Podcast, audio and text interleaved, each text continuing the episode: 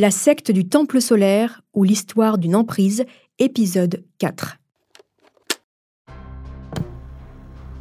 À Grenoble, devant les magistrats du tribunal correctionnel, s'ouvrait aujourd'hui le procès de l'ordre du Temple solaire. On évoquera les suicides collectifs d'adeptes de cette secte entre 1994 et 1997, suicides qui ont fait 74 morts. Il n'y a qu'un seul prévenu, Michel Tabachnik, chef d'orchestre, qui affirme n'avoir rien à se reprocher. Jusqu'au dernier moment, on ne savait pas si Michel Tabachnik assisterait ou non au procès de l'ordre du Temple solaire. Il était finalement présent à l'ouverture de l'audience cet après-midi à Grenoble.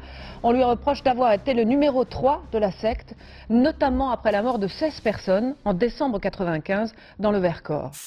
Depuis plusieurs semaines, Michel Tabachnik laissait entendre qu'il ne viendrait pas, qu'il refuserait de comparaître devant la justice française. Il a mis fin au suspense à 14h. 17 avril 2001, à Grenoble. Le procès de Michel Tabachnik s'ouvre devant le tribunal correctionnel. Pas moins de 90 journalistes, plus d'une centaine de témoins, les nombreux avocats et des badauds sont venus assister à ce procès si attendu. La foule compacte se presse à l'entrée du tribunal pour voir le visage de Gourou, qui a finalement tenu à assister à son procès. Pour sa défense, il s'est payé les services d'un ténor du barreau, maître Francis Spiner. C'est dans une ancienne bibliothèque du tribunal que sont installées les 500 personnes. Parmi les journalistes qui couvrent cet événement judiciaire, il y a bien évidemment Arnaud Béda qui a tout suivi depuis le début.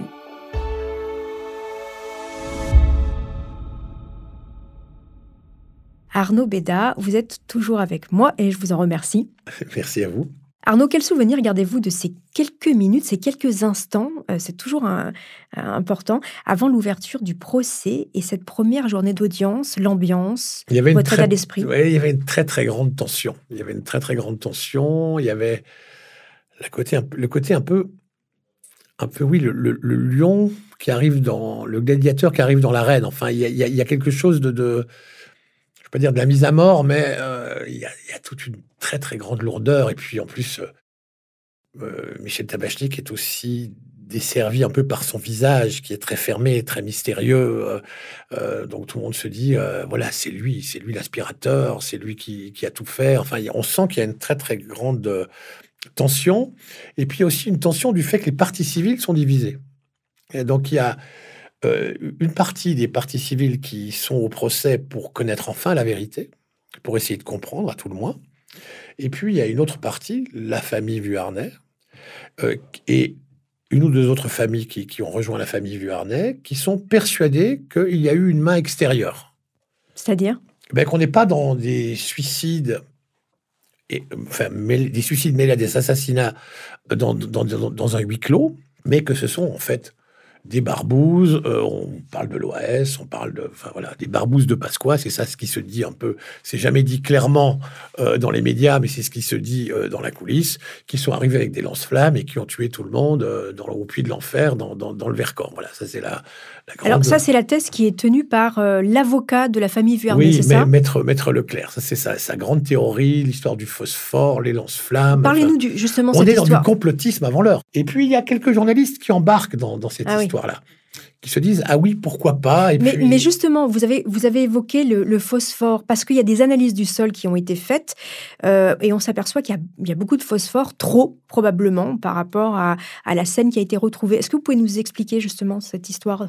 Oui la, la pierre angulaire de, de, cette théorie, c'est qu'on a retrouvé au puits de l'enfer, dans le, dans le brasier, euh, une présence élevée de, de phosphore. C'est une présence qui a été retrouvée par un expert désigné par la famille Vuarnet mhm. des semaines après, alors que juste après les massacres, dans les, les, prélèvements qui ont été faits, il n'y avait aucune trace euh, élevée de, de phosphore.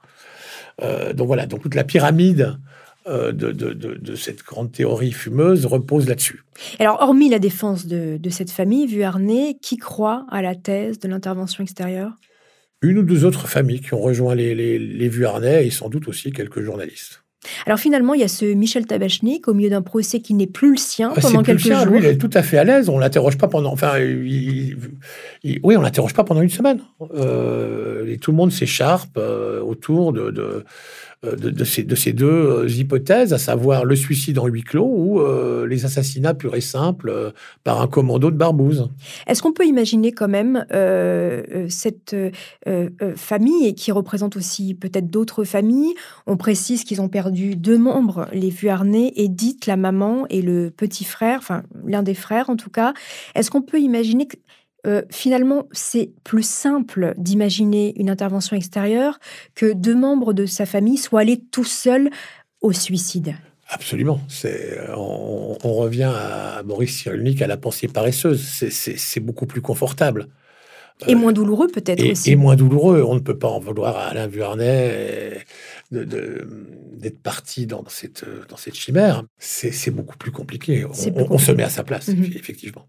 Alors une semaine de procès se passe, centrée sur le drame du Vercors, et puis finalement, le juge d'instruction vient déposer à la barre, il a nommé un expert psychiatre, Jean-Marie Abgral, pour tenter d'analyser les écrits quand même de Michel Tabachnik, hein. on, on appelle ça les archers. La justice veut comprendre si ces écrits ont influencé les adeptes vers la mort, d'un côté, le juge est persuadé que ces textes ont poussé les adeptes au suicide, et puis côté défense, Tabachnik, euh, ces textes ne veulent absolument rien dire et n'ont même jamais été compris par les adeptes, vous l'aviez évoqué tout à l'heure. Vous, Arnaud, quelle est votre analyse? Euh, Mon analyse, c'est qu'on ne peut pas les comprendre. Euh, je ne sais même pas si Michel Tabachnik les a compris. Lui, il dit en rigolant aujourd'hui, il dit il faut avoir une très très grande formation pour comprendre ses écrits. Effectivement, lui, il a été versé à fond dans l'ésotérisme. Euh, et puis, ça aurait été quand même une, première qu'on condamne quelqu'un pour des écrits en y voyant quelque chose de mortifère, alors qu'on sait que Tabachnik, il n'était pas au Vercors, on sait qu'il n'était pas à Chéry, on sait qu'il n'était pas à Salvan, on sait qu'il n'était pas à Maui Heights. Il a perdu quelqu'un, lui. Il a perdu son ex-épouse et le fils de, de son ex-épouse. De son ex-épouse.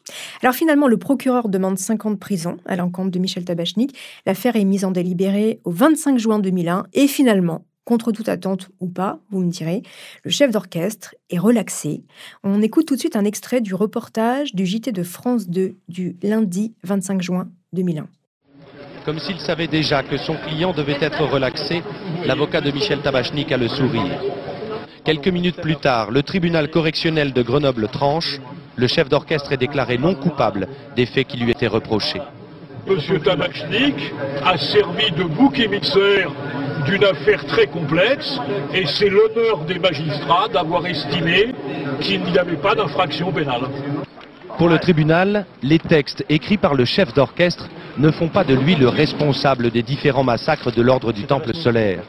Pendant le procès, certains avaient pourtant cherché à le démontrer, alors que d'autres soutenaient qu'il n'était que l'auteur de textes incompréhensibles. Aujourd'hui encore, Alain Vuarnet, qui a perdu sa mère et son frère dans le massacre du Vercors, cherche d'autres coupables que le chef d'orchestre. Je crois qu'il ne faut pas s'étonner que M. Tabachnik soit relaxé aujourd'hui. Il n'a en effet rien à voir quand vous vous placez dans le procès avec les circonstances, les vrais faits de la mort des nôtres. Ils ne se sont pas suicidés, on les a tués. Et aujourd'hui, les responsables courent toujours, ils sont dehors. It's Kaylee Cuoco for Priceline. Ready to go to your happy place for a happy price? Well, why didn't you say so? Just download the Priceline app right now and save up to 60% on hotels. So, whether it's Cousin Kevin's Kazoo concert in Kansas City, go Kevin, or Becky's Bachelorette Bash in Bermuda, you never have to miss a trip ever again. So, download the Priceline app today. Your savings are waiting. Go to your happy place for a happy price. Go to your happy price, Priceline.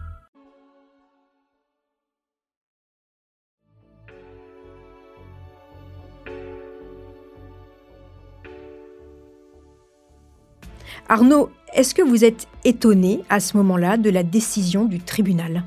Euh, Je me souviens plus très bien quelle a été ma réaction à ce moment-là, mais c'était un peu dans l'air. Il y a quand même, il faut quand même dire à l'époque, Arnaud, que euh, vous pensez Michel Tabachnik coupable. Un peu. Et vous pensez, vous aussi, cette théorie juste du fameux troisième homme? Oui, et on se dit, il cache des choses. On se dit, il n'a pas tout dit. Euh, on se dit, il se défend mal. oui, c'est effectivement le cas. Il se défend très mal. Dans les, dans les, depuis des massacres jusqu'à son procès, il s'est très très mal défendu. Donc effectivement, on est, aussi euh, un peu euh, conditionné par, par tous ces non-dits, par tous ces silences, par toutes ces explications un peu en berlificotées. Donc on s'est dit, bon voilà, il n'a pas tout dit, il en sait beaucoup plus, donc, euh, il, donc il est coupable. Alors le parquet décide de faire appel de la décision. Un nouveau procès a donc lieu. Et là encore, Michel Tabachnik relaxé. Aujourd'hui, le chef d'orchestre est donc totalement blanchi dans cette affaire.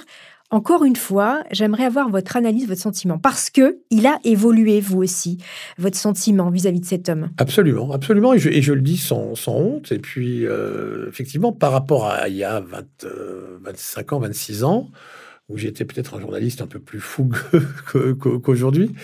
Et puis surtout, depuis, j'ai rencontré souvent Michel Tabachnik. J'ai eu beaucoup de...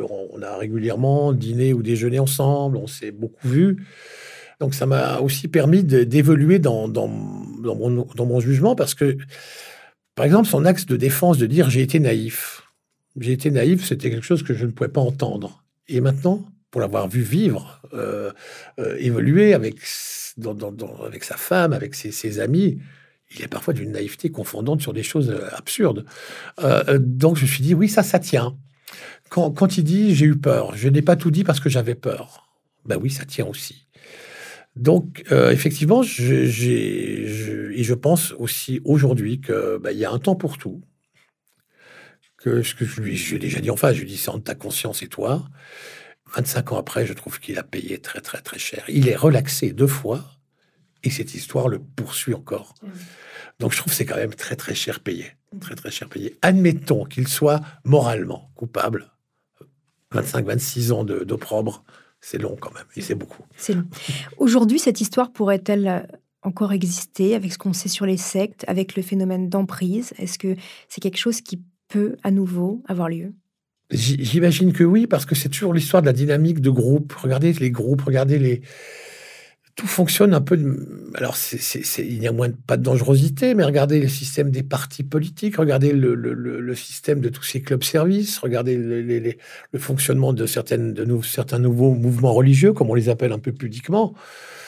Euh, il y a toujours une certaine emprise. Mmh c'est quand même hallucinant de se dire qu'il euh, y a des gens qui sont dans des partis politiques, par exemple, et puis qui sont prêts à voter pour X ou Y sans avoir de conviction, mais parce qu'on leur dit, parce que c'est, bah, je suis de ce parti, donc je vais voter pour celui-là parce que je suis membre de ce parti.